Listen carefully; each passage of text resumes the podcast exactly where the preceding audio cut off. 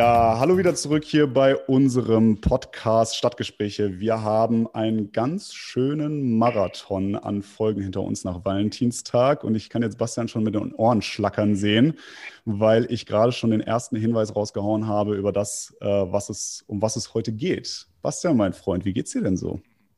Ja, moin Alex, mir geht's sehr gut, weil wir ja quasi vom einen Marathon, wie du so schön gesagt hast, in den nächsten starten. Und zwar wenn man uns mal überlegt, äh, dass ihr auch mal wieder ein bisschen Professionalität, neue Gesichter oder neue Stimmen hier zu sehen und zu hören bekommt, äh, haben wir ja heute mal einen ganz besonderen Gast für euch gewinnen können. Und zwar jemanden, der äh, ja nicht nur einen Marathon in seinem Leben gelaufen ist, wie der Alex, und nicht nur einen für dieses Jahr geplant hat, sondern ich weiß gar nicht, ob er sie noch zählt, aber unzählige äh, auch ganz, ganz erfolgreich absolviert hat. Und ähm, ja, man kann schon sagen, eine kleine deutsche Läuferlegende ist. Ähm, und damit sage ich mal Hallo und herzlich willkommen, lieber Arne, Arne Gavius. Schön, dass du hier bei uns im Podcast bist. Ja, danke, danke. Hallo. Ja, gerne, gerne. Ja, echt mega cool. Du äh, hast es ja ähm, vielleicht das ein oder andere Mal zugehört, vielleicht auch nicht, aber der Alex und ich haben mal ganz uneigennützigerweise gesagt, wenn wir beide dieses Jahr einen Marathon laufen, dann suchen müssen wir auf jeden Fall auch mal einen Experten einladen und im Idealfall sogar noch jemanden, der schon mal den New York Marathon gelaufen ist. Ähm, aber vielleicht erzählst du mal, bevor wir mit dem äh, ganzen Thema New York und Marathon äh, etc. anfangen, einfach noch mal ein paar Worte zu dir. Wie bist du zum Laufen gekommen? Wer bist du überhaupt? Und äh, von wo sprichst du gerade mit uns? Ja, also Laufen tue ich eigentlich schon seit ungefähr na, fast 40 Jahren. Ähm, ich habe Kinderleichtathletik gemacht, Handball gespielt und irgendwie bin ich immer wieder zum Laufen zurückgekommen. Bin schon mit, glaube ich, 17 Jahren deutscher Meister über 3000 Meter gewesen, also klassische Mitteldistanz.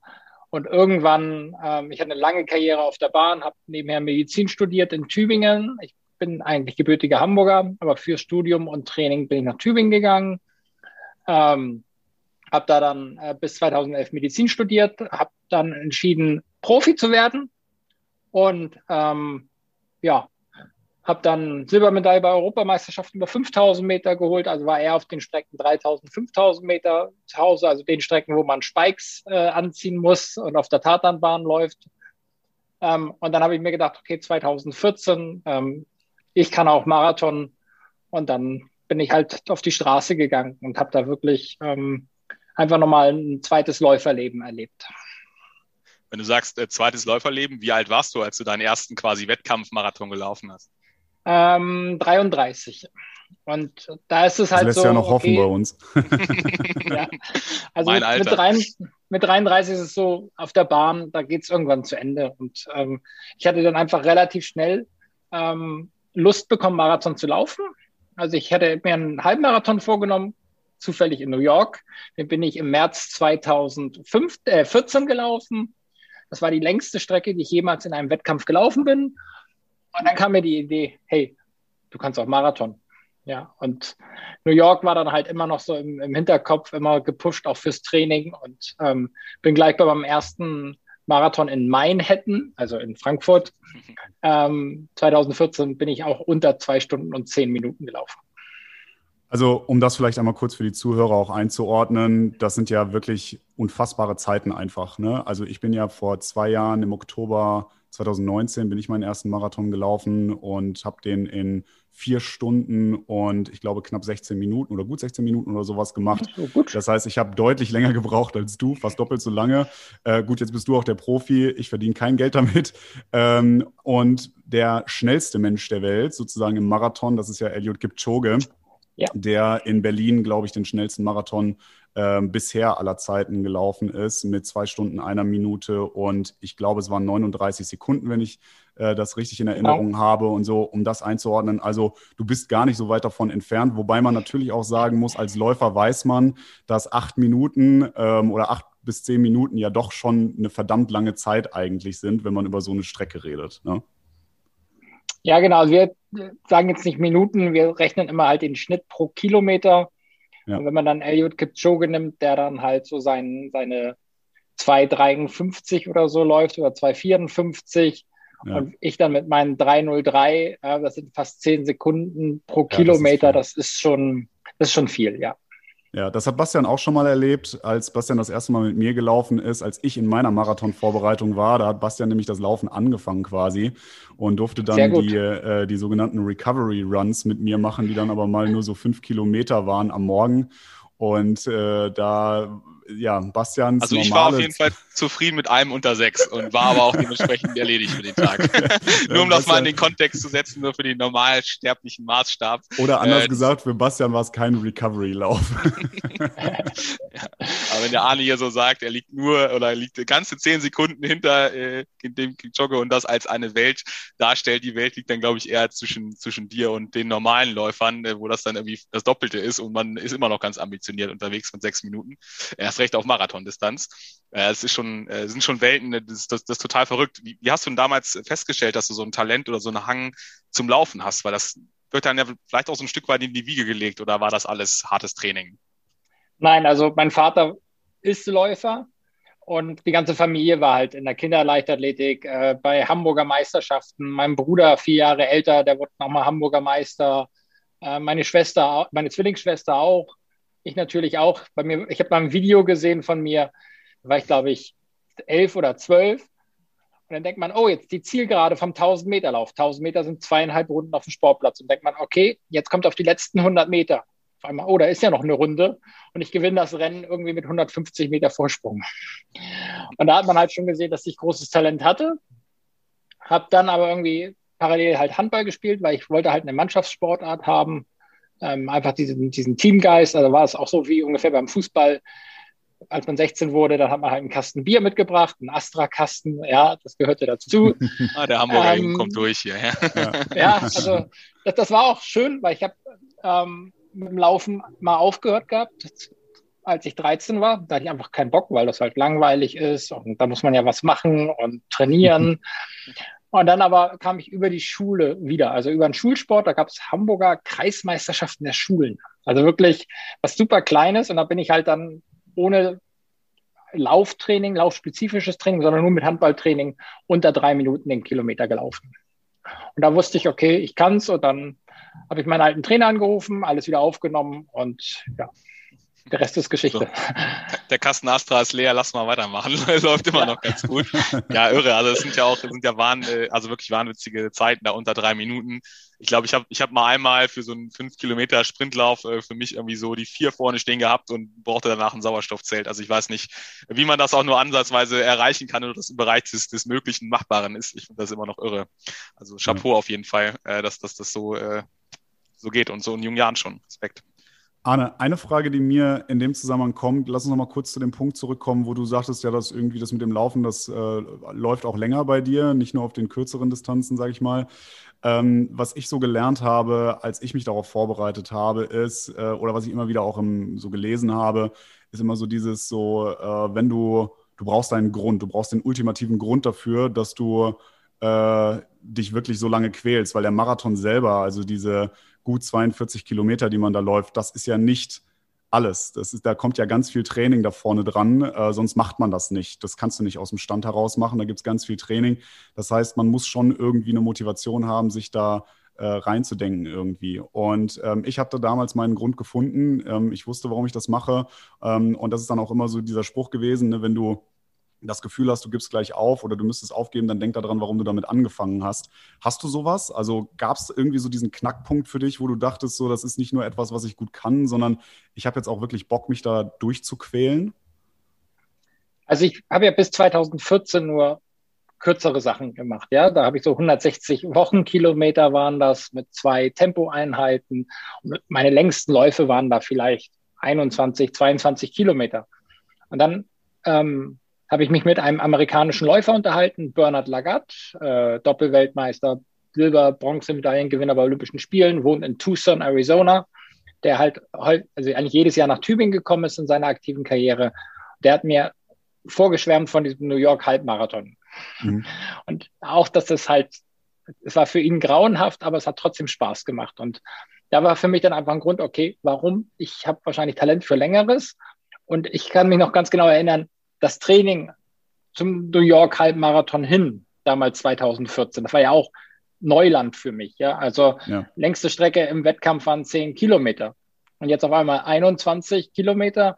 Und da habe ich auch mich motiviert vor den ganz harten oder vor den längeren Läufen. Da habe ich nochmal 32 Kilometer gelaufen, mhm. Tempowechselläufe, wo ich wirklich lange unterwegs war. Und auf dem Weg zu einer Tempostrecke hin, da habe ich dann Musik gehört, äh, meistens irgendwie Alicia Keys, irgendwie New York oder um halt sich da ein bisschen reinzufinden. Und das habe ich dann auch fortgeführt. Also ich hatte dann auch immer Musik, die das, die, wo ich halt Bezug dazu hatte, habe ich dann auch zum Marathon mitgenommen. Und ich war einfach, mir war einfach klar, dass ich das kann. Also auch diese, diese innerliche Überzeugung, hey, ich kann Marathon. Ja, und Aha. natürlich, ähm, die Hauptarbeit muss vor dem Marathon geschehen. Also der Marathon ist einfach nur die Kür. Ja? ja? und auch nach dem Marathon sollte man sich ja ein bisschen Regenerationszeit nehmen, nicht von dem Marathon an sich, sondern von der Vorbereitung, weil man auch äh, mental doch sehr, sehr müde ist. Weil so eine Marathon-Vorbereitung, die strapaziert ganz schön die Nerven, das Nervensystem, aber auch das Umfeld. Ja. also also gerade Familie, ähm, die muss dann mal zurückstecken oder ähm, die, die, die Frau, Freundin, ähm, da braucht man wirklich mal ein bisschen Zeit dann auch äh, nach dem Marathon und die sollte man sich dann auch nehmen.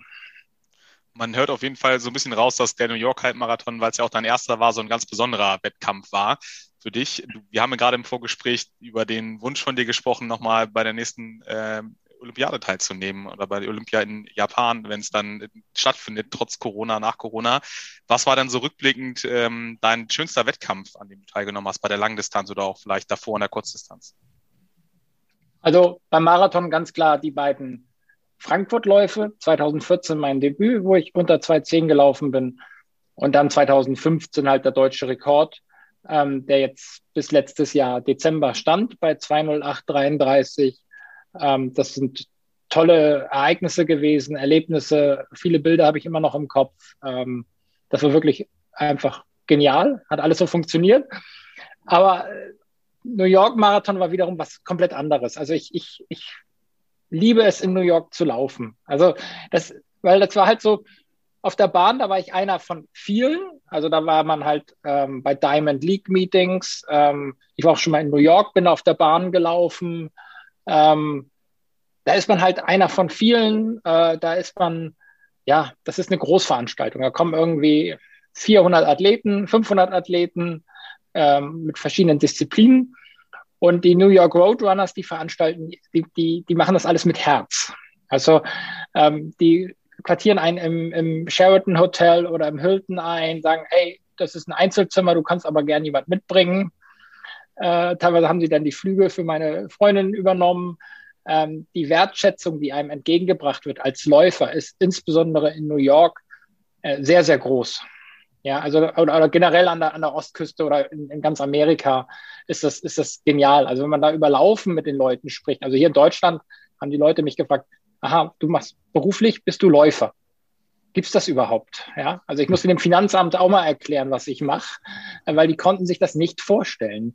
Und in Amerika, da kannst du sofort ein Gespräch anfangen, da sitzt du neben jemandem im Flugzeug und dann, ja, ähm, ich bin, ich bin Olympiateilnehmer. Wow, die, die können es gar nicht glauben. Und dann, ah, ich wohne in Eugene und Track and äh, Tracktown USA. Ähm, und dann fängen wir auf einmal an, über, über Läufer sich zu unterhalten. Ja, und ähm, Gerade aber in New York ist dieses, diese Wertschätzung, dieses Herzliche ähm, von den New York Roadrunners einfach unglaublich. Da haben meine äh, Frau mich angeschaut und gesagt, was ist denn hier los? Also die haben uns willkommen geheißen, die haben uns super viel geboten und es war einfach genial. Also man, man ist da hingefahren und hat sich einfach nur gefreut. Man kann auch ja, irgendwie sagen, so Dauerkarten fürs MoMA-Museum oder so und ähm, dann haben wir da das, haben wir da Ausstellungen gesehen und es war einfach die Zeit in New York jedes Mal, auch jetzt 2019, der letzte Aufenthalt, einfach unvergesslich. Ja, also New York Roadrunners äh, kann ich bestätigen, die sind äh, nicht nur für euch Profis, äh, sind die immer da. Mhm. Man merkt das auch selber. Ähm, jetzt selbst für mich, für jemanden, der in New York lebt, ähm, ich bin auch Teil dieser Community. Also man kann da auch Mitglied sein. Und man kann auch weltweit Mitglied sein übrigens. Also mhm. für jemanden, der Interesse hat, gerade jetzt in der Zeit bieten die auch ganz, ganz viele virtuelle Läufe an. dann kriegt man diese ganzen coolen Medaillen, die man normalerweise nur kriegt, wenn man äh, hier dann vor Ort laufen würde. Die kriegt man jetzt dann auch für virtuelle Läufe und auch T-Shirts und so weiter. Aber ähm, das ist extrem cool. Also man merkt das jetzt auch, wenn man im Central Park unterwegs ist und so. Manchmal ähm, werden virtuelle Läufe organisiert und die sind aber so teil virtuell, also ne, dass man von überall auf der Welt laufen mhm. kann, äh, teils aber auch werden die mit begrenzter Anzahl ähm, in New York, also im Central Park dann organisiert, dass man dann so mit Abständen laufen kann und sowas. Und ähm, die, die sind extrem cool. Also die sind auch für Gespräche immer zu haben. Ne? Also man, was ich auch teilweise beobachte, dass da Leute einfach an denen vorbeilaufen, an den Helfern vorbeilaufen und denen sagen so, ey, ihr macht einen echt coolen Job und danke, dass ihr das macht. Und dann fühlen die sich auch selber total gewertschätzt und so. Also man hat wirklich das Gefühl, dass das so eine, so eine ganz, ganz enge Familie irgendwie auch ist, ne? Dass die, egal, ob du die Leute jemals gesehen hast oder nicht, sobald du ein New York Roadrunners Shirt anhast oder so oder dich damit irgendwie identifizierst, bist du irgendwie Teil dieser Community und äh, bist, bist ein Freund, also bist jemand, der dazugehört. Ne? Ja, in, in Amerika ist, cool. finde ich das außergewöhnlich ähm, im Vergleich auch zu Deutschland, wie stark Spitzensport allgemein in der Gesellschaft verankert ist, eben weil man in ja. College und University halt nicht nur, nicht nur das, was man sieht, die Footballstars irgendwie äh, da gehypt sind, sondern Sport allgemein ein total wichtiges Element einnimmt, auch in der, Schul, in der Schulzeit und auch in der Community ähm, eine viel, viel größere Rolle spielt. Arne, bevor wir vielleicht gleich noch ein bisschen tiefer in den New York Marathon einsteigen, du bist gerade über eine Sache so ein bisschen hinweggegangen. Ähm, die haben wir, wir haben deine unzähligen Rekorde ja nicht alle aufzählen können. Ich hoffe, mit der Läuferlegende bin ich dir auch nur ansatzweise gerecht geworden, aber du hast es gerade in so einem Nebensatz fallen lassen, dass du zwischen 2015 und 2020 die ganze Zeit den deutschen Rekord im, über die Marathondistanz gehalten hast. Und wir haben uns gefragt, gefragt, hat dich tatsächlich jemand abgelöst oder ist der Rekord einfach Corona-bedingt äh, jetzt ausgelaufen, weil keine Läufe stattgefunden haben? Nee, nee, das, ähm, ich wurde abgelöst. Also Amanal Petros, ein Athlet, ähm, super nett äh, Typ, ähm, unheimlich talentiert, ist glaube ich erst 25 Jahre alt, lief jetzt seinen zweiten Marathon in, äh, wo war das hier, Valencia. Ähm, da ist er das Jahr davor, 2019, schon eine 2.10 gelaufen und ist jetzt eine 207, 18 oder 19 gelaufen. Und ich glaube auch, dass dieser Athlet ähm, Amanal, dass der ja Richtung 206, 205 sogar gehen kann. Also wow. es ist ein unheimlich großes Talent. Ähm, ist ein absolutes Integrationsbeispiel, also wirklich ein Musterbeispiel, wie der sich in Deutschland integriert hat äh, mit der Trainingsgruppe, erst bei der Bundeswehr, bei ihm im, im Wohnzimmer hängt die Einbürgerungsurkunde. Ja, also der, der also das, ich, ich, ich finde, dass das passt auch zu der Zeit aktuell. Ähm, wir leben in 2021 und ähm, das ist toll, dass das halt, ich, ich finde auch gut, also ich habe damit gerechnet, dass der gebrochen wird. Wäre halt, wäre halt toll gewesen, wenn ich halt da schon meine Karriere beendet hätte. So. Aber ähm, man muss halt das auch so sehen, dass ich den Rekord ähm, mir geholt habe von Jörg Peter, der stand halt 27 Jahre, also er hat den 1988 in Tokio aufgestellt, ein ehemaliger DDR-Athlet und 27 Jahre und den habe ich mir dann geholt und das, den, den konnte mir halt dann jetzt erstmal keiner nehmen, also dass ich den nach so langer Zeit überhaupt verbessert habe. Und auch insgesamt muss man einfach sagen, dass der deutsche Lauf, ähm, viele, die vielleicht die Laufszene verfolgt haben, ähm, bevor ich auf den Marathon gegangen bin, war das Niveau halt relativ überschaubar. Also war so 2013, 2014 und jetzt haben wir auf einmal drei Leute, die eine 210 oder schneller laufen. Ja, dann komme ich noch dazu. Mal gucken, dass ich auch nochmal eine 210 laufe, vielleicht noch der Philipp Flieger, also dass wir vielleicht sogar fünf Leute haben, die, die 210 und schneller laufen. Und das ist doch toll. Also wenn man insgesamt sieht, dass sich über die letzten sieben Jahre das Niveau in Deutschland im, im, im Marathon so verbessert hat, da gibt es doch nichts Besseres, ja. Ja, es ist schön, also zu, schön zu hören, dass du das äh, so siehst, so äh, demütig und auch gönn, dass du den anderen Leuten gönnst, an denen du diesen Staffelstab quasi weit, weiterreißt, auch wenn diese, diese über 20 Jahre natürlich ein witziger Zeitraum sind. Ich finde auch fünf Jahre sind schon äh, eigentlich irre, wenn, wenn man überlegt, wie schnell die Welt sich dreht heutzutage und wie, ja, also das ist ja auch, ich meine, du bist in ganz Deutschland derjenige, der, der am schnellsten so einen Marathon laufen kann. Das ist einfach schon ein irres Gefühl. Also ähm, Wahnsinnsrekord, wirklich. Chapeau. Ja, nee, ich habe auch größten Respekt also für seine 207, weil ich weiß, was man für 208 tun muss. Und der ist dann eine 207 gelaufen, von daher. Ähm, ja, aber du ja, darfst den technologischen Fortschritt auch nicht unterschätzen. Die Schuhe werden ja immer besser, die, die Kleidung immer leichter. Also ich glaube, jede Generation hat es ein bisschen einfacher als die davor. ja, die lernt halt auch aus den Fehlern der anderen. Ja. Aber ja, also äh, sag, sag doch nochmal gerade, wenn du sagst, du weißt, was ähm, bei, für 208 notwendig ist, dann kannst du dir vorstellen, was für 207 notwendig ist.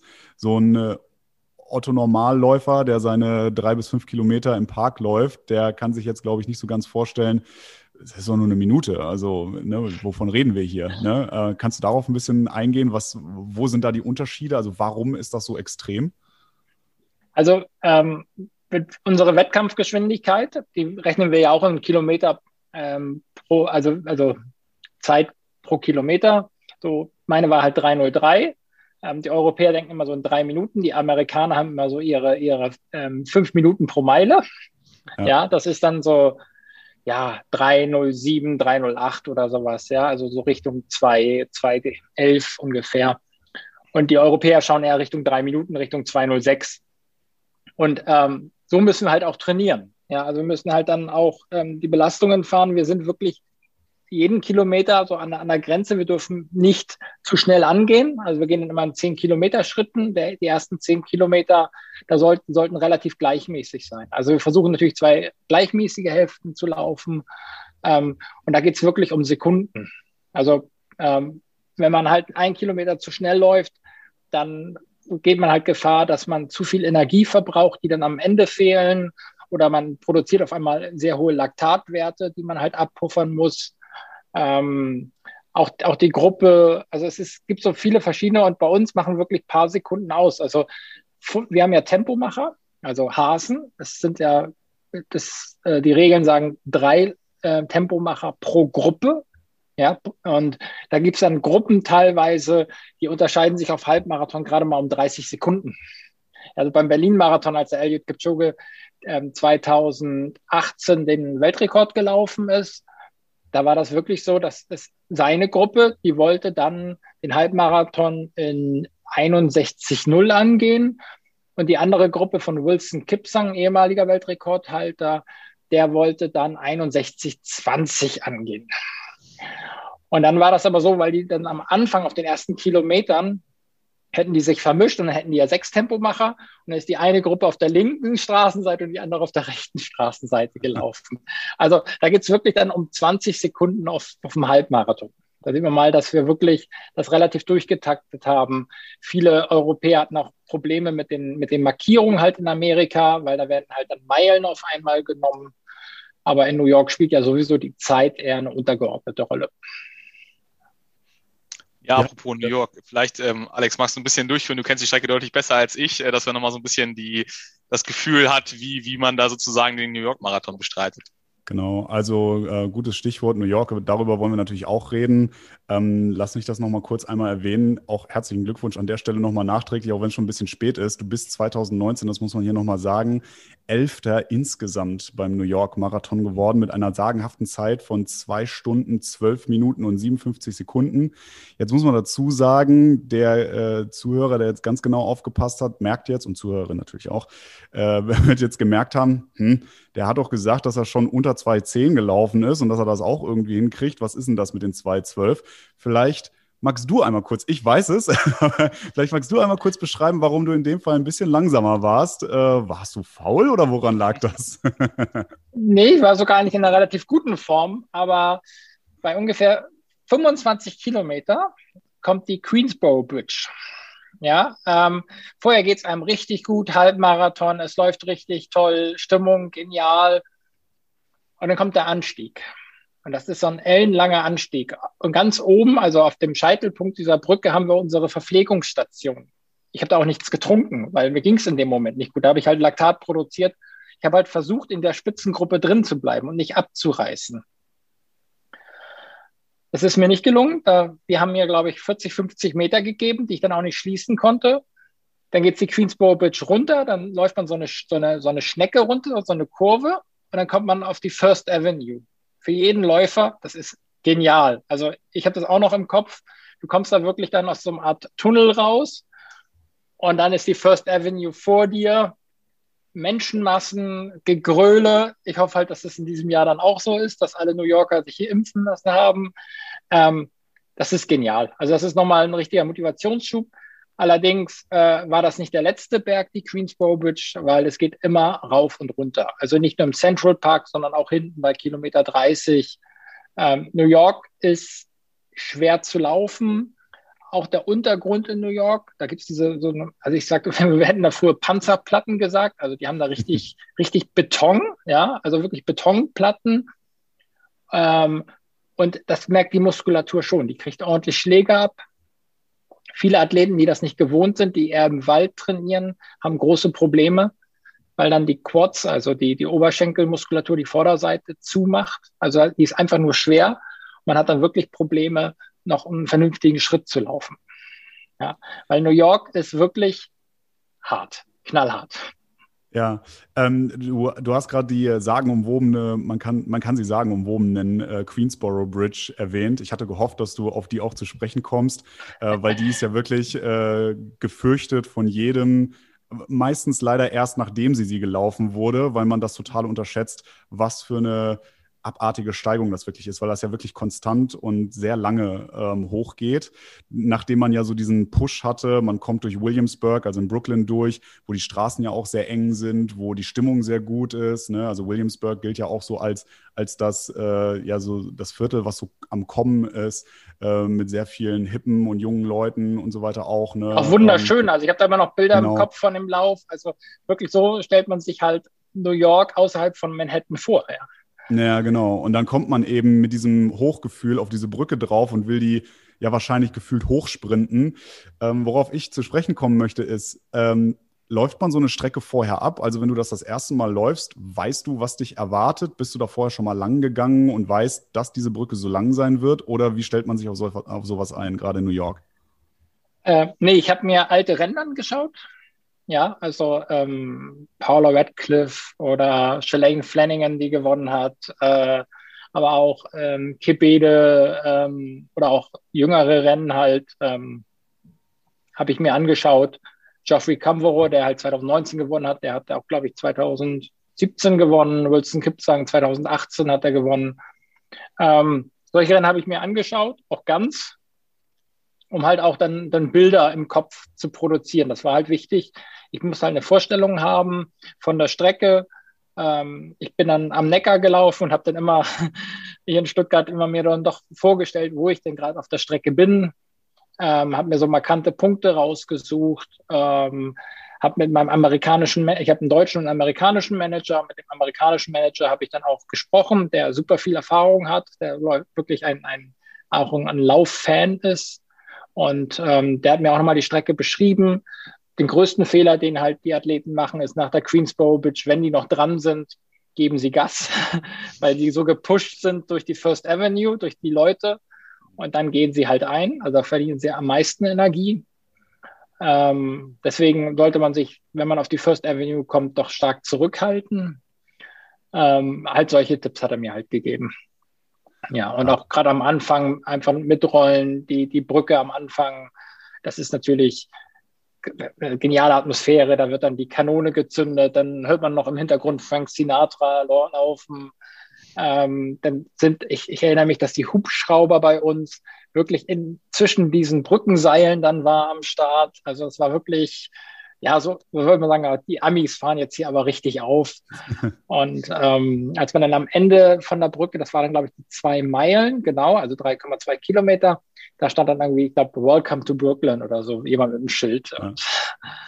Das, das ist übrigens für die Zuhörer und Zuhörerinnen die Brücke, die du jetzt beschreibst, nicht die Queensboro Bridge, sondern Nein. die Verrazano Bridge. Ähm, das genau. ist gleich die Brücke, die man direkt nach dem Start einmal hochläuft Richtung. Äh, Weil man startet ja in Staten Island. Ja. Genau. Genau, und dann läuft man diese Brücke erstmal hoch und so und, ähm, und kommt von dort nach Brooklyn rein, was eine verhältnismäßig gerade Strecke ist. Also man läuft das relativ geradewegs durch, bevor es dann Richtung Queensboro Bridge ja, man, man auf ne? der Brücke jetzt kriegt man halt wirklich einen schönen Blick auf, auf Manhattan, so links. Äh, wenn man nach links schaut, das ist wirklich, da ging, ja, da schien gerade die Sonne, das war ein richtig schön kühler Herbsttag und ähm, es war einfach genial. Also den, den Lauf, den, den habe ich genossen, ja, weil ich auch besonders also bis 25 Kilometer halt auch in der Spitzengruppe drin war. Wie hält man an sowas fest, wenn man nicht mehr kann? Also, was ich so gelernt habe für ein Marathontraining, ist, dass man äh, aufpassen sollte, dass man nicht überpaced am Anfang. Das ist am Anfang sowieso schwierig, weil so als Amateurläufer wie ich äh, läuft man ja im Pulk los. Bei dir ist es ja wahrscheinlich eher so, dass du vorne halt höchstens noch ein Auto und fünf andere Läufer oder so hast, äh, so grob gesagt. Ähm, Jetzt kommst du aber vielleicht zu einem Punkt, wo es dir nicht so gut geht. Du hast gerade beschrieben, auf der Queensboro Bridge, da wurde es dann mal ein bisschen eng, da hast du Laktat produziert, hast du gerade eben gesagt. Wie kriegt man sich dazu, dann nicht so ganz den Anschluss zu verlieren, sondern sich da doch irgendwie durchzubeißen. Machst du das mental oder gibt es da irgendwie auch äh, physische äh, Eigenheiten oder Sachen, die man sich antrainiert, auf die man dann quasi, die man dann quasi abrufen kann in dem Moment? Ähm, also man lernt das im Training. Also ich habe ja auch ähm, einige, ich, ich nenne das mal Special Block, das heißt, ich laufe morgens 22 Kilometer äh, im 320er Tempo ähm, und am Abend laufe ich dann nochmal, nachdem ich nicht so viel gegessen habe, also meine Kohlenhydratspeicher sind schon ein bisschen leer, laufe ich dann vier mal fünf Kilometer im Renntempo. Das, machst, da du, Moment, halt, das, machst du, das machst du zweimal am Tag? Ich trainiere dann zweimal am Tag. Wow. Äh, ähm, halt, halt morgens, ja. Nein, das ist so ein Special Block. Also macht man halt morgens eine Einheit, eine Medium-Einheit und abends dann ähm, was, was Schnelles, Aha. ja, äh, im Marathontempo. Und da versucht man halt wirklich diesen Marathon zu simulieren. Ähm, am Ende hat man halt seine, seine 40 Kilometer drauf am Ende des Tages und davon über 20 halt im Renntempo. Und da lernt man auch die Speicher. Und da kommt man dann auch, weil ich, wenn ich allein trainiere, kommt man dann auch so einen Punkt, wo man auch dann ein bisschen zweifelt und auch nicht mehr kann. Und das, da kämpft man im Training und gewinnt wieder was für einen Wettkampf. Weil das ist genauso dich, dieses Wettkampfgefühl. Du quälst dich quasi gezielt so genau von der Belastung, leere Kohlenhydratspeicher und dann nochmal äh, schon 20 Kilometer vom Morgen im, in den Knochen oder vielleicht dann die, die ersten dreimal fünf Kilometer drin. Und das kommt dem anscheinend, wenn du so sagst, schon recht nah, wie man sich dann auch im Wettkampf fühlt. Genau, genau. Also man, man, man, man muss das ja trainieren. Also man muss die also mehr, mehr Qual ja, also, im Training, äh, weniger Qual im Rennen. genau, also man muss ja, man kann ja nicht äh, verlangen, ähm, auf Situationen ähm, wirklich adäquat zu reagieren, wenn man die noch nicht erlebt hat. Ja, also ähm, auf irgendwas hin zu trainieren und nicht spezifisch zu trainieren, macht eigentlich wenig Sinn. Also wenn ich, wenn ich mich auf eine Deutschklausur vorbereitet habe in der Schule, ich habe Mathe gelernt, dann ähm, bringt mir das nichts für die Deutschklausur. Ich ja. glaube, das war das anschaulichste Beispiel. Ich glaube, das bringe ich jetzt jedes Mal, wenn mich, wenn mich Bastian in der Vorbereitung auf Berlin jetzt nochmal fragen würde, dann werde ich ihm bringen, so erinnere dich mal an Arne. Denk, denk an das Thema Mathe-Vorbereitung für eine Deutschklausur. Ne? Ja, verdammt. Ja, es ist auch, viele Läufer wollen halt so alternativ trainieren, ja, oder semispezifisch und sagen, ich kann noch Fahrrad fahren oder ich kann, ich kann schwimmen oder ich gehe ins Fitnessstudio. Dann meine ich, ja, das kannst du gerne machen, auch in, in einer in, in einer bestimmten Trainingsphase, aber in der Haupttrainingsphase, in einer spezifischen Phase vom Marathon, die, die acht bis zehn Wochen, musst du spezifisch trainieren. Da musst du halt nur durchlaufen, wirst du schnell. Ich fühle mich gerade ja, voll Bastian, weißt, hier. Du, weißt du Bescheid, ne? Bastian macht nämlich gerne mal Alternativtraining mit ganz viel Fahrradfahren. Arne, jetzt sind wir ja über die Queensboro Bridge bereits gelaufen. Wir haben die First Avenue kennengelernt, die eine unfassbare Atmosphäre darstellt danach geht es ja noch ein bisschen weiter. Wir laufen jetzt Richtung Bronx, wenn wir den Marathon langsam aber sicher abschließen wollen. Ähm, Gibt es da noch irgendwelche Besonderheiten, an die man so denken muss oder an die du dich so besonders auch erinnerst? Ähm, ich erinnere mich da, dass es mir nicht so gut ging. Ich war alleine. Ich habe ungefähr zwei oder drei Läufer noch eingesammelt. Und es war windig. Also der Wind kam halt, glaube ich, aus einer ungünstigen Richtung und es wird da relativ, ähm, relativ ruhig teilweise. Also da hat man wirklich viele, viele, viele ruhige Ecken. Ja. Ähm, deswegen weiß ich da gar nicht mehr so viel. Ich weiß noch von einem Park und dass ich jemanden überholt habe, der den Marathon mit Stelzen absolviert oh, wow. hat.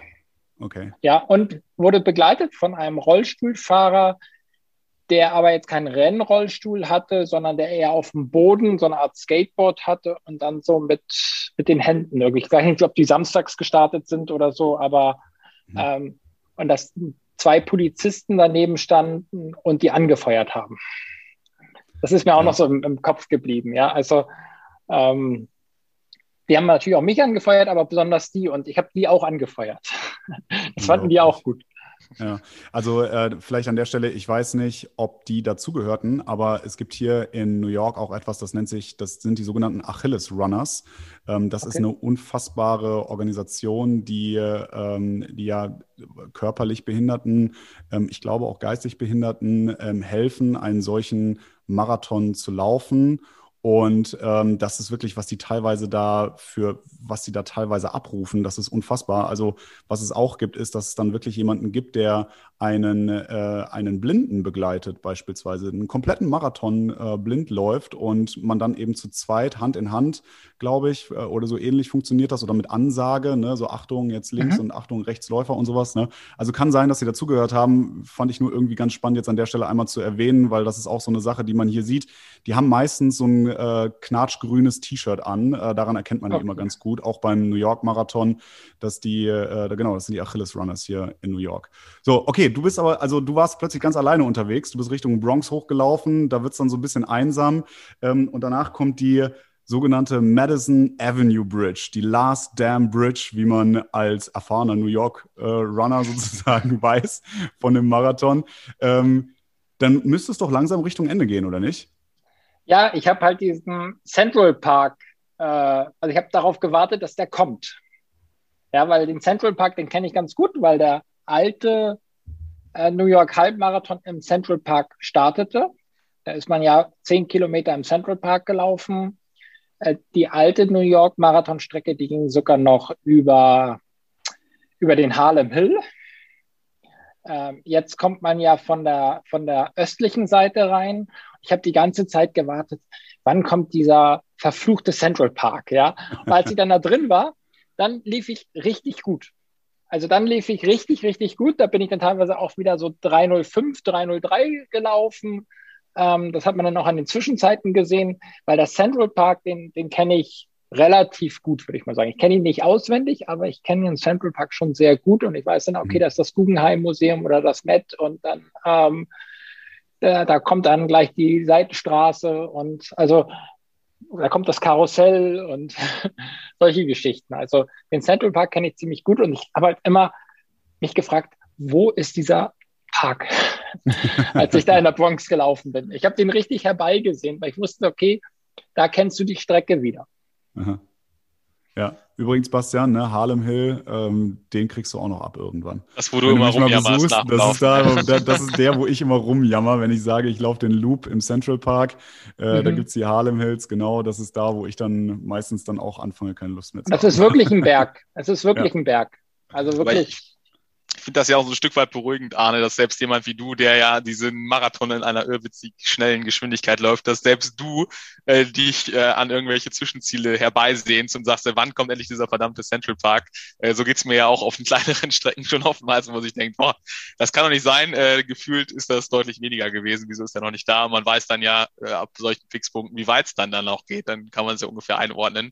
Ähm, und ja, auch witzig, dass du sagst, so eine bekannte Strecke ist dann auch tatsächlich objektiv gemessen so, dass du eine bessere Zeit läufst. Also ist irgendwie witzig. Ja, das ist dann, der Mensch ist einfach ein Gewohnheitstier, ist irre. Wie ist denn das Gefühl, wenn du dann in New York ins, ins Ziel läufst? Ist das dann auch wieder auf der, der First Avenue, Fifth Avenue? Wo ist das genau? Nee, nee, das ist im Central Park. Im also, Central Park selbst, ah, geil. Du kommst halt östlich äh, durch den Central Park, verlässt diesen Central Park auf für, ich glaube, Seventh Avenue oder, oder, oder Mason. Ähm, dann läufst du ähm, die Straße am Central Park entlang und ich glaube, auf ganz hinten am, am, am Ende dort, oh, wie heißt Columbus dieser Circle? Circle? Columbus. Genau, Columbus Circle. Da läufst du dann wieder in den Central Park rein und dann sind es, glaube ich, noch so 400, 500 Meter. Da kommen dann die Banden, die, die, die fahren alle und dann ist da das Ziel und das ist auch noch so leicht bergauf geht es dann noch. Ja, und ich habe dann noch einen Läufer abgefangen an der Ziellinie. Da war ich irgendwie so, gar nicht so 30 oder 20 Meter vor, vor der Ziellinie habe ich den noch überholt. Ich habe halt gehofft, dass ich die Top 10 mache, weil da hätte ich dann nämlich eine Einladung für Tokio bekommen vom Weltverband, wenn ich Top 10 gemacht habe. Und ich wusste nicht, welchen Platz ich gemacht habe. Und dann hat mir irgendjemand gesagt, ja, du bist Elfter geworden. Ah, ähm, das war dann so ein Wermutstropfen, wobei ähm, ich hätte jetzt auch nochmal eine andere Zeit laufen müssen. Also ähm, weil wir jetzt aber, ja schon drei haben, die die Norm gelaufen sind. Aber ja. zu dem Moment hätte in dem Moment hätte ich mir auch nicht vorstellen können, dass drei die Norm überhaupt in Deutschland laufen. Ja, ja. also Olympische Spiele 2020, da hätten wir auch keine drei gehabt. Aber das ist auf jeden Fall ganz interessant, was du gerade eben sagst. Du wusstest nicht, wie viel du eigentlich geworden bist. Ich hätte jetzt erwartet, also ich hätte jetzt gedacht. Das weiß ne, ich nie. Du, das weiß ich das nie. Ist, das also wenn ich nicht, wenn ich nicht Erster werde, oder, oder sagen wir Zweiter oder Dritter, dann weiß ich nicht, wie viel ich, also wenn ich nicht das Führungsfahrzeug sehe und ich weiß, okay, da ist jetzt ein oder zwei vor mir, die sehe ich ja. auch, weiß ich nicht, wie viel da ich bin, weil die Gruppe hat mich halt an der Queensboro Bridge stehen gelassen. Ja. Und da war es eine Riesengruppe. Und ganz häufig ab 25 geht das ja so, dass die Leute auch aussteigen. Du weißt halt nicht, Ach, wer es so. ins Ziel schafft. Du weißt nicht, ob da irgendwelche Tempomacher dabei sind. In New York haben wir keine Tempomacher, aber zum Beispiel in Frankfurt. Ich komme ja. ins Ziel und sage, ja, wie viel da bin ich? Aber du bist Achter, ja, du bist Vierter, du bist Sechster, irgendwie sowas, ja. Und ähm, ich weiß nicht, wie viel da ich geworden bin. Ich meine, das ist ja so eine Sache, die man als Amateurläufer überhaupt gar nicht auf dem Schirm hat, weil da bist du halt dann irgendwie 400 Star, 1000 Star, was auch immer oder, oder schlechter. Ähm, aber das hätte ich echt gedacht. Aber ja klar, ne, äh, hätte ich nie drüber nachgedacht, dass da eventuell auch Profis dabei sein können, die dann doch noch aussteigen vor einem, man die dann nicht mehr sieht und man dann vielleicht auch noch Plätze gut macht. Spannend, ja. Ja, oder in New York laufen halt auch die Frauen zuerst. Ja, das ist ja ein, ein mhm. Frauen, also Elite-Feld. Frauen startet ja eine halbe Stunde vor uns. Und dann ist da auch noch ja viele, ähm, die im Rollstuhl unterwegs sind oder, oder auch andere. Dann, dann vermischt sich das im Central Park. Man überholt dann viele Frauen und ähm, du hast auch keinen Überblick, ob vielleicht ein Eliteläufer dann gesagt hat, gut, ich habe überzogen, ich trab jetzt nur noch ins Ziel. Ich kann auch nicht mehr. Und, und trab danach mit einem Sechs-Minuten-Schnitt an der Seite, ähm, den du dann gar nicht registriert hast, ja. Und ähm, deswegen, steigen halt relativ viele aus. Also bei den Kenianern sind das auch meistens ähm, nur 30, 40 Prozent, die ihre Leistung abrufen. Die mhm. anderen steigen aus oder kommen mit fünf bis zehn Minuten langsamere Zeit als ihre Bestzeit oder Seasonal Best, also Jahresbestzeit ins Ziel. Krass. Ja. Also, du, du, du, hast gerade gesagt, äh, an der Seite nebenher traben, sechs Minuten Schnitt, da habe ich mich im Moment mal wiedergefunden. Lass mich doch mal uneigennützigerweise nochmal den Schwenk von New York nach Berlin machen, zu der, habe ich mir sagen lassen, eine der besten oder einfachsten bei flachen Strecken, Marathonstrecken, die man machen kann. Äh, was würdest du denn so jemandem wie mir empfehlen oder jemandem, der generell den ersten Marathon in Angriff nimmt? Äh, was sind so die klassischen Fehler? Wie, wie würdest du trainieren? Hau mal so dein, deine besten Tipps in der Kurzversion raus hier für die Community und insbesondere auch für mich. Also eins muss ich dazu sagen, ich bin Berlin noch nie gelaufen. Ja, was ich aber gehört habe, ist, die Stimmung ist genial. Nicht nur am Wilden Eber, sondern generell in der Stadt. Die Atmosphäre ist toll und die solltest du gerade aufnehmen. Du solltest auch am Start diese Atmosphäre aufnehmen. Doch solltest du dich bremsen lassen. Also vielleicht das Pulk an sich bremst dich selber. Das heißt, du solltest dich richtig einsortieren. Du solltest nicht zu weit vorne stehen, nicht zu weit hinten. Ähm, und wirklich die ersten zehn Kilometer, sogar bis Halbmarathon, wirklich, du solltest dich gut fühlen. Ja, bei deiner, du bist ja relativ lang unterwegs, da solltest du auch mal an die Ernährung dann denken, also frühzeitig anfangen, etwas zu essen, weil du bist wahrscheinlich so zwischen vier und fünf Stunden dann unterwegs. Das ist eine lange Zeit. Also ich habe immer größten Respekt davor, wenn Leute vier, fünf Stunden laufen. Also für mich ist das irgendwie ein Horror. also vier, fünf ja, Stunden laufen. Das, das, das, das schöne motivierende Worte hier von dir. ja, nein, aber ähm, du solltest wirklich an, an Sachen denken, ähm, an die ich eigentlich nicht so ganz denke. Also ähm, an, an zum Beispiel Ernährung. Ja, ähm, ich habe eigentlich bei meinen besten Läufen habe ich nur einen Schluck Wasser getrunken. Ja, also ich komme da vielleicht auf, auf 150 Milliliter Wasser im ganzen Rennen. Das solltest du nicht. Ja, du solltest auch gucken. Das mache das mache ich aber auch. Also dass man ein zwei Tage vorher kohlenhydratreich ist. Ja, also jetzt kein, keine, keine fetten Sachen, sondern wirklich Kohlenhydrate. Das ist auch relativ schwer. Ähm, solltest gucken, dass du das Essen gut salzt. Ja, das sage ich immer zu den Leuten, dass man halt den Salzstreuer zwei Tage vor dem Rennen äh, ordentlich ausprobiert, ähm, um halt einfach einen Vorrat an, an Kochsalz zu haben. Ja, weil du schwitzt relativ viel und diese, diese Wadenkrämpfe, äh, sagt man immer, das ist Magnesium, das stimmt nicht. Äh, Wadenkrämpfe unter Belastung sind halt Natriummangel, also Kochsalz. Und wenn du halt Wadenkrämpfe in der Nacht bekommst, dann ist es Magnesium. Ja, in Ruhe. So kann man sich das halt merken. Also unter Direkt Belastung ist immer, gelernt. Ja. Genau. Weil manche sagen immer, oh, ich muss äh, Magnesium nehmen, damit ich keine, keine Wadenkrämpfe beim Laufen bekomme. Das ist Schwachsinn. Die sollen halt einfach mal den Salzstreuer benutzen und dann salzreich vor einem Wettkampf essen. Nicht beim Frühstück, sondern halt ein, zwei Tage vorher. Das, das sind auf jeden ja. Fall super Tipps auch für, für das Rennen an sich, für kurz davor. Magst du noch so ein paar, äh, vielleicht ein, zwei Tipps aus der Trainingsvorbereitung teilen, die du jetzt in den letzten Jahren für, für dich rausgearbeitet hast? Ähm, wenn man einen Trainingsplan hat, sollte man versuchen, ihn durchzuziehen. Aber es ist keine Katastrophe, wenn es nicht klappt. ja, also ähm, manchmal, ich denke, manchmal muss das halt genau so sein. Und wenn das nicht klappt, dann ist man halt enttäuscht, dann ist man sauer auf sich selbst. Äh, warum klappt das jetzt nicht? Das ist alles doof. Also man hat auch mal so, so Downs in einer Vorbereitung, die gehören aber dazu. Die gehören genauso dazu wie, wie äh, im, im Wettkampf genauso. Also man hat da mal so Phasen, wo es einem schlecht geht, wo man dann halt versuchen muss, die Kurve innerlich zu bekommen und an das Training denken. Warum mache ich das? Äh, an, an, an halt auf Erfahrung halt zurückgreifen. Also auch im Training auch dran denken mal, okay, ähm, was kann ich versuchen, um halt diesen, diese Abwärtsspirale im Kopf, diese Gedanken zu stoppen, umzulenken und dann die Spirale nach oben laufen zu lassen. Ja, also, weil meistens ist es so, es geht einem gerade nicht so gut. Das kann auch am Anfang sein, das kann vielleicht sogar bei Kilometer 10 sein, ähm, dass man halt diese, diese Spirale dann, ähm, diese Gedankenspirale halt umkehrt. Ja, und das kann man halt auch im Training üben. Einfach Weil so am klein, Ende ist es halt der Kopf. Ja, also ein kleines, äh, so kleine Gedankenspiele, in die man sich dann äh, reinflüchten kann, wenn man in diese, äh, sag ich mal, kleinen Depri-Phase während des Läufes reinschlittert und sich sagt, so komm, jetzt hier nochmal die Gedanken an den Strand oder wo auch immer hin, was man äh, da äh, für sich irgendwie gut nutzen kann, visualisieren kann, um sich gedanklich da rauszuziehen und äh, durch die Ja, oder auch sogar Belohnung. Also auch eine Belohnung nach dem, nach dem Rennen äh, ist ganz wichtig. Vielleicht hat man sogar einen Urlaub geplant, einen Konzertbesuch, ähm, irgendetwas, ja, oder, oder einen bestimmten Ausflugsziel oder einfach auch, auch Für mich ist das die Pizza freuen. mit Doppelkäse. Genau. Für Arne bestimmt der Kasten Astra, oder? Eine, gute alte Nostalgie. nee, ich glaube, in, in New York sind wir meistens ähm, Johnny Rockets hatten wir nicht gefunden. Aber äh, wir waren noch in so einem Laden, wo es so einen richtig coolen American Cheesecake gab, äh, New York Cheesecake gab. Oh, ja. ja. also da. Ähm, also einmal das volle Programm, den Marathon und dann noch New York Cheesecake. genau, und, äh, genau. Ja, super cool. Auf jeden Fall vielen, vielen Dank für, für die vielen Insights. Ähm, ich würde sagen, Alex, äh, wir kommen auch langsam zum Ende. Ähm, vielleicht, äh, Arne, so, so ein Blick nach vorne. Es ist ja eine wahnsinnige Ungewissheit. Du hast gerade auch ein bisschen von deiner Zeit aus dem Krankenhaus erzählt. Ähm, was hast du dir denn für dieses und fürs kommende Jahr vorgenommen, vorbehaltlich der, der Covid-Pandemie? Was wäre dann so das, das Best Case, wenn du, äh, wenn es dir wünschen würdest?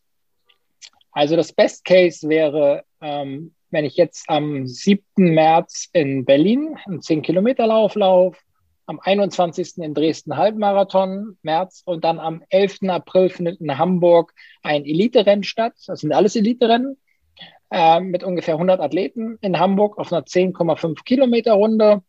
Ähm, wenn ich da halt äh, ein der noch, also der eine Platz für, für, für Tokio, also für Olympischen Spiele ist vergeben an den Amanal Petros, der den deutschen Rekord erzählt. Aber wenn ich einen der anderen beiden Plätze ergattern könnte, das wäre super. Ähm, und dann halt einfach einen, einen schönen Abschied vielleicht in, in, in Tokio-Lauf oder in Sapporo. Der Marathon wurde ja in den Norden verlegt aufgrund der Temperaturen. Wir sind gar nicht in Tokio, wir sind im, im Norden, in Sapporo, kennt man ja, da fanden mal Olympische Spiele statt, Winterolympiade. Ähm, und vielleicht dann noch im Oktober, vielleicht zum Abschied so ein Frankfurt-Marathon. Das wäre vielleicht dann sogar noch so dass das Sahnehäubchen.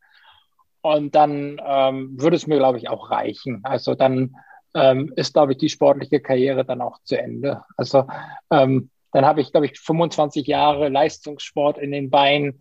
Mir tut nichts weh. Ähm, ich bin gesund. Ich habe keine Depressionen. Ich habe äh, weitere, ich habe noch ein, ein, Leben neben dem Laufen. Wie gesagt, ich, ich arbeite jetzt gerade als 50 Prozent in der Kardiologie als Arzt. Äh, mir macht das unheimlich viel Spaß äh, dort. Ähm, und ähm, möchte da dann natürlich auch mehr machen, ähm, um halt auch besser reinzukommen, weil jetzt ja jede Woche immer eine neue Station ist auch immer ein bisschen schwierig, sich wieder neu reinzuarbeiten. Aber ja, also das wäre halt ein, ein, tolles Jahr und einfach, wenn das sich jetzt hier in Deutschland die Mutanten nicht so ganz durchsetzen, ähm, dass halt mit dem Impfen, dass sie vorankommen und dass wir halt wirklich ja einfach Berlin und Frankfurt Marathon äh, mit möglichst vielen äh, Läufern und auch mit Zuschauern erleben.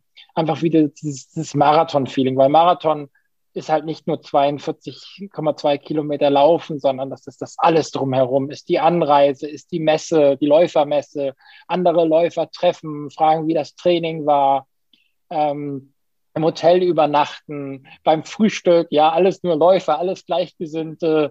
Und wenn man dann zum, zum Start hingeht, ähm, dieses Gefühl halt ähm, in der Stadt, ja, also das ist da wie die Stadt erwacht, überall sind Läufer. Ähm, und man stellt sich dann gemeinsam an, an, die, an die, genau an dieselbe Startlinie, man läuft dieselbe Strecke, äh, dann auch die Gespräche nach dem Lauf. Also all das, ähm, das wünsche ich mir einfach, dass das äh, wiederkommt. Ich glaube, das ist ein wunderschöner äh, Abschluss für die ganze Sache. Das können die unsere Zuhörer und Zuhörerinnen jetzt leider nicht sehen, aber wie du das jetzt gerade so erzählt hast, man hat richtig gesehen, wie deine Augen angefangen haben zu leuchten, wie du richtig Motivation und richtig Freude ähm, in, diese, in diese Sachen reingebracht hast. Ich kann es total nachvollziehen. Ich war früher nicht so der Läufer, aber als ich dann meinen ersten 10-Kilometer-Lauf gelaufen bin, war ich sofort angefixt vom Laufen, weil und habe das auch immer nur eigentlich für diese Veranstaltung gemacht, weil ich total unterschreibe, was du gerade eben sagst. Und das ist egal, ob man das als Amateur oder als Profi macht, weil man ist dann einer unter Gleichgesinnten, man läuft über dieselbe Startlinie und alles das, was du gesagt hast, kann ich nur unterschreiben. Und ja, es ist einfach wunderschön zu sehen, ähm, mit was für einem Herz äh, du quasi auch an diese Sache rangehst. Vielen Dank dafür. Ja, Arne, ich würde sagen, bevor ich dir gleich das Schlusswort überlasse, nochmal von unserer beider Seite drücken wir natürlich die Daumen für Olympia in äh, Tokio oder dann im Norden. Äh, hau nochmal alles raus, was, äh, was drinsteckt und mach da für dich einen äh, super Schlussstrich unter diese Wahnsinnskarriere, Wahnsinnszeit als Läufer. Und mich freut es umso mehr, dass du äh, ja dann, da muss man sich keine Sorgen machen, dass du ein Loch fällst, sondern dass du einfach äh, quasi schon nicht genau weißt, äh, wie soll es weitergehen, dann einen Plan in der Tasche hast äh, sehr, sehr cool. Vielen Dank, dass du da warst und dann alles Gute für die anstehenden Läufe und hoffentlich für Olympia. Ja, vielen Dank. Und äh, dir, Basti, viel Erfolg ja, und viel Spaß äh, auf dem Weg nach Berlin und dann auch beim Berlin-Marathon. Und ja, Alex, du läufst Berlin und dann New York. Das erste Wenn Mal alles dann. gut geht und Corona das zulässt, dann laufe ich die beiden zum ersten Mal dieses Jahr, ja. Dann toi, toi, toi. Du hast ja, glaube ich, nur neun Wochen zwischen den beiden äh, ja. Läufen. Deswegen bereitet Berlin gut vor, erhol dich gut von Berlin und dann äh, nimm New York mit und ähm, genieße es einfach. Es ist ein geiles Rennen. Vielen Dank, Arne. Bis dann. Also, tschüss.